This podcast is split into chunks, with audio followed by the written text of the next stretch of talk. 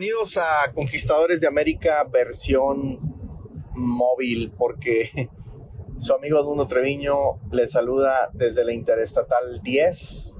Tengo 12 horas conduciendo ya y me falta todavía otro par de horitas para llegar a donde voy a descansar porque me estoy trasladando desde Houston hasta Phoenix, Arizona, pero por tierra Decidí hacerlo así y no por avión porque me recuerda mis viejos tiempos de ir a buscar clientes con muchas muestras a, bordo, con mucho material que mostrar, haciendo algo diferente porque un rep tradicional de fábricas pues volaría, llegaría con unos catálogos en la mano y quizás sin muestras y pues yo prefiero traer muestras conmigo.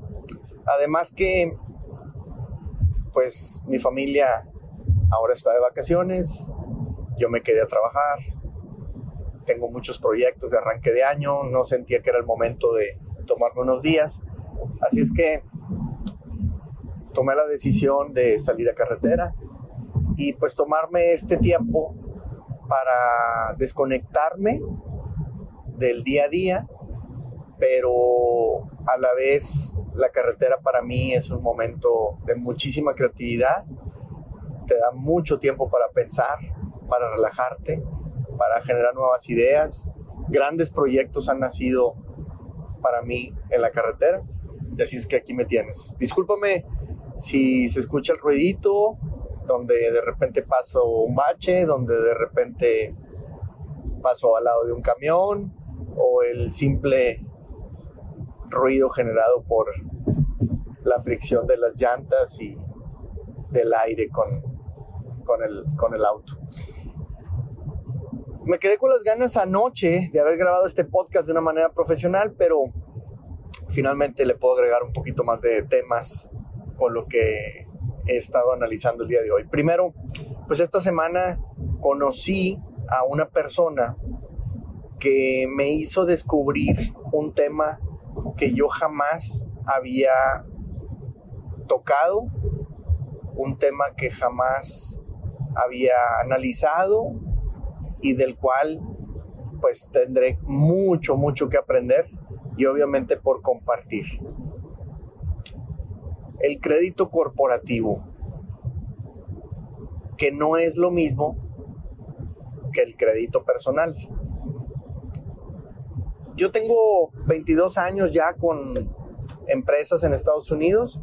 La primera, uff, que sí hemos pasado temas para salvarla en un par de ocasiones.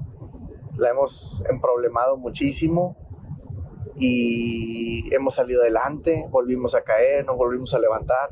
Finalmente han sido 22 años con esa empresa con la que llegamos a Estados Unidos, con la que logramos conseguir la visa inversionista con la que vivimos aquí, con una visa de dos, que ya en su momento platicaremos nuevamente de ellas. Y esta semana, además, también lanzamos nuestra membresía. Si tú no estás en ella, tenemos 100 lugares, en realidad ya quedan menos de 90, menos de 90 lugares. Eh, en los que estamos invitándote a pertenecer a esta comunidad Conquistadores de América. Y estamos buscando a emprendedores, a dueños de negocios, no nada más aquí en Estados Unidos, también en Latinoamérica, que quieran hacer negocios con Estados Unidos, porque vamos a darle la vuelta, vamos a ir desmenuzando muchos temas que en mi opinión un emprendedor que busca hacer negocios en Estados Unidos debe tomar en cuenta. Pues esto que lanzamos esta semana con un taller, el ABC de los negocios, que está disponible en nuestra página web, conquistadoresdeamerica.com. Le dimos la vuelta un poquito a ventas, estrategias comerciales, y el día de hoy, aprovechando la carretera, he continuado la escritura de mi libro de garantías extraordinarias, que es una manera de diferenciarse para generar ingresos más importantes, más rentable ah, el hacer un negocio. Y bueno, he avanzado mucho con ese tema. Espero que este viaje pueda seguirlo continuando. Ya estoy con el avance de hoy a más de un 60% del libro. Quizá al retorno estaré en un 70, 75, cada vez más cerca de terminarlo. Y bueno, eh, el siguiente día, el lunes, hablamos de estrategias fiscales, hablamos de errores muy comunes que cometemos los emprendedores y cómo deberíamos llevar un orden administrativo que nos ayuden a tomar todas las deducciones posibles para poder evitar pagar tantos impuestos y tener más ingresos o más recursos en nuestra bolsa. Y el tercer día del ABC de los negocios, bueno, hablé de visas porque obviamente muchas personas de esta comunidad que hemos construido a lo largo de estos años, pues quieren aprender cómo emigrar o las ventajas de tener una visa o qué tipos de visas, etcétera. Y pues mencionamos algunas y resolvimos muchas dudas. Algo que disfruto mucho, la interacción con la gente y el responder preguntas cuando me siento capaz de hacerlo. El caso es que, bueno, lanzamos la membresía, ahí está disponible, cuesta 99 dólares al mes, pero solamente las primeras 100 personas tendrán acceso a un precio de por vida de 33 dólares. 33 dólares mensuales en las que tendrás acceso a dos sesiones quincenales donde exploraremos diferentes temas. Ya tengo los que siguen, seguramente. Eh, los primeros tres o cuatro ya los tengo armados. Vamos a explorar algunos videos virales que hemos tenido y los vamos a desmenuzar en una sesión de una hora en lugar de 60 segundos. Pues primero que nada hablaremos de cómo obtener una visa E1 para ti que te dedicas a importar mercancías hacia México, aunque en realidad no solamente es para México. Ahí hay una gran oportunidad para una visa E1 de comercio. Vamos a, desmenuzarlo.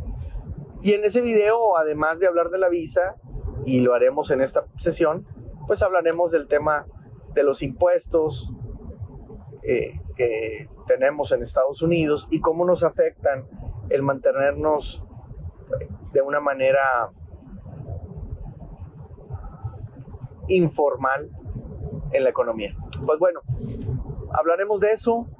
El día de hoy reaccioné en cuanto a un problema que tienen muchísimas empresas, que es el flujo de efectivo. Y yo recuerdo una de las primeras sesiones, yo creo que más bien la primera sesión que tuve con Carlos Muñoz, él me habló de del ciclo de flujo de efectivo y ese día entendí por qué cada vez que yo vendía más en mis negocios, también mis pasivos se incrementaban. Cada vez utilizaba más las líneas de crédito. Pues gran parte es o tiene que ver con cuándo te entra el dinero de tus ventas contra cuándo le tienes que pagar a tus proveedores.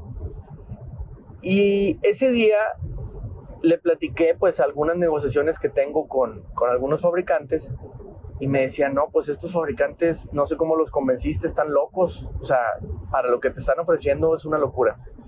Entonces, pues eh, el día de hoy reaccioné porque hace muchos años, casi casi desde que llegamos, descubrí una forma en la que te puedes financiar con tus proveedores hasta, híjole, yo creo que pudieras darle hasta cerca de 90 días.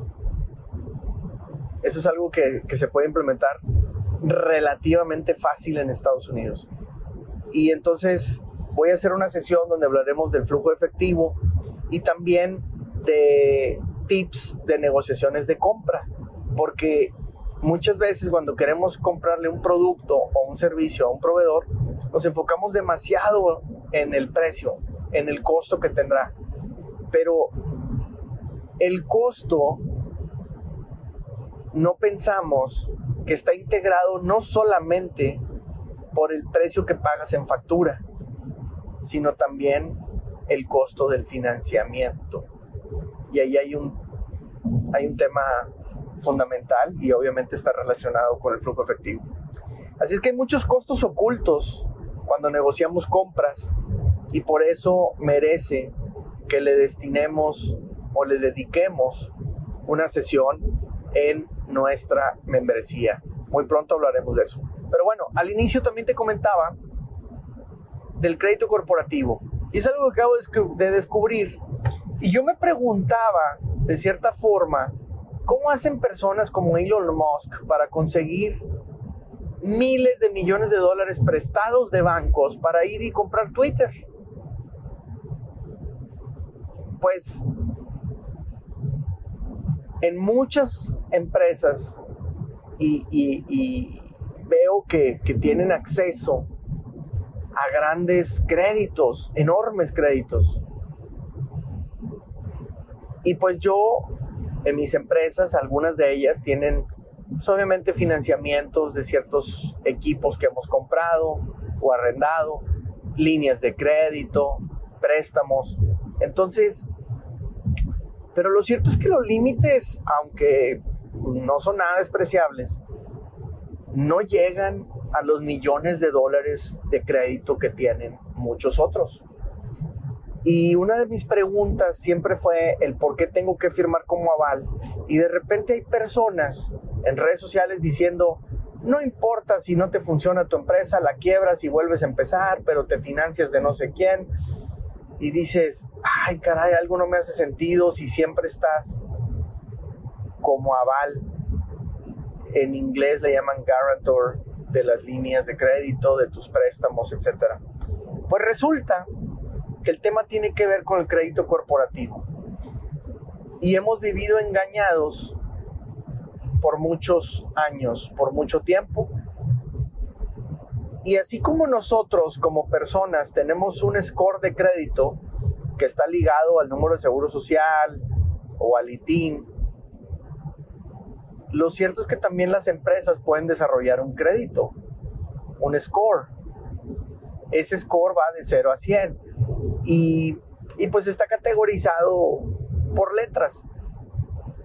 Si has escuchado las noticias cuando dicen no, la, deuda soberana de tal país eh, o la deuda de tal empresa está catalogada como B o como A menos o como A plus, etc. Eso que realizan las calificadoras de riesgo es, no es más que simple y sencillamente el score de crédito de esas empresas o de esos países. Pues bien, nuestras pequeñas empresas también podrían y tienen en realidad un score, pero lamentablemente lo tenemos muy bajo. Pues resulta que esta persona que representa una empresa dedicada a apoyar empresas que quieran desarrollar o mejorar tremendamente su score de crédito para que tengan acceso a un crédito exponencialmente más alto de lo que obtendrían sin él, pues me hace el favor de obtener el crédito o el reporte de crédito de la empresa que tiene más años, eh, mi empresa, la que tiene más años en Estados Unidos, y resulta que apenas después de 22 años de existir, de operar, de haber pagado siempre todo lo que se ha financiado, apenas tiene un 54 calificación, pensando que vamos de 0 a 100, en realidad yo lo veo reprobado, está bajo de 60. 54 después de 22 años, es una locura. La calificación se menciona como una empresa de bajo riesgo, que es un B, así, a secas, y pues todavía le queda para arriba bastante, porque de 0 a 100 están en 54, pues todavía hay una gran área de oportunidad.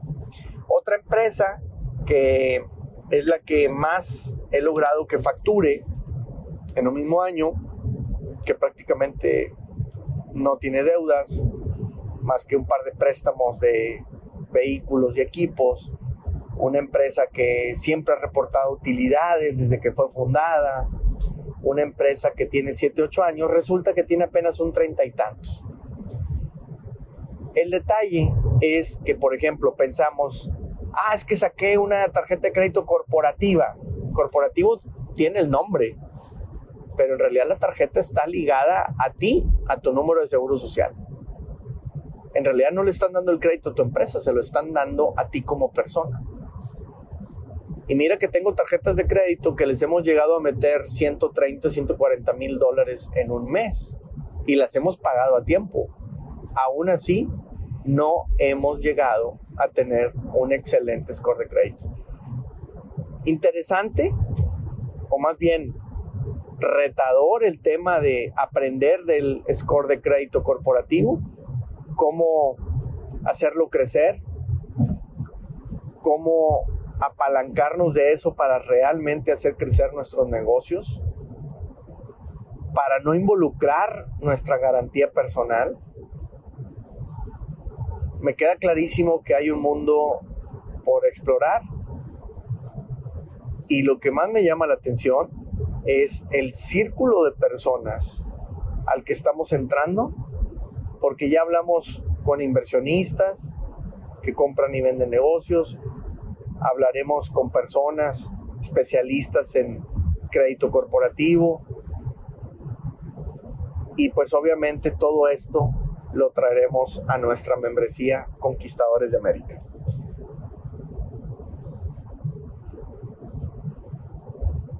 Así es que, pues, muchas conclusiones. Mañana me entrevisto con un prospecto que conocí en una expo que fui recientemente en Dallas. Voy agresivo, decidí manejar para demostrarle que me interesa, que hago las cosas diferentes, que vengo a proponerle cosas diferentes, que traigo muestras, que le puedo hablar de los productos, que conozco el tema técnico, pero sobre todo que traigo un plan comercial muy diferente a lo que le ofrecen todos los demás fabricantes. Así es que bueno, ya les platicaré cómo me va. Y pues muy, muy entusiasmado de lo que se viene en las próximas semanas. Así es que no te quedes fuera.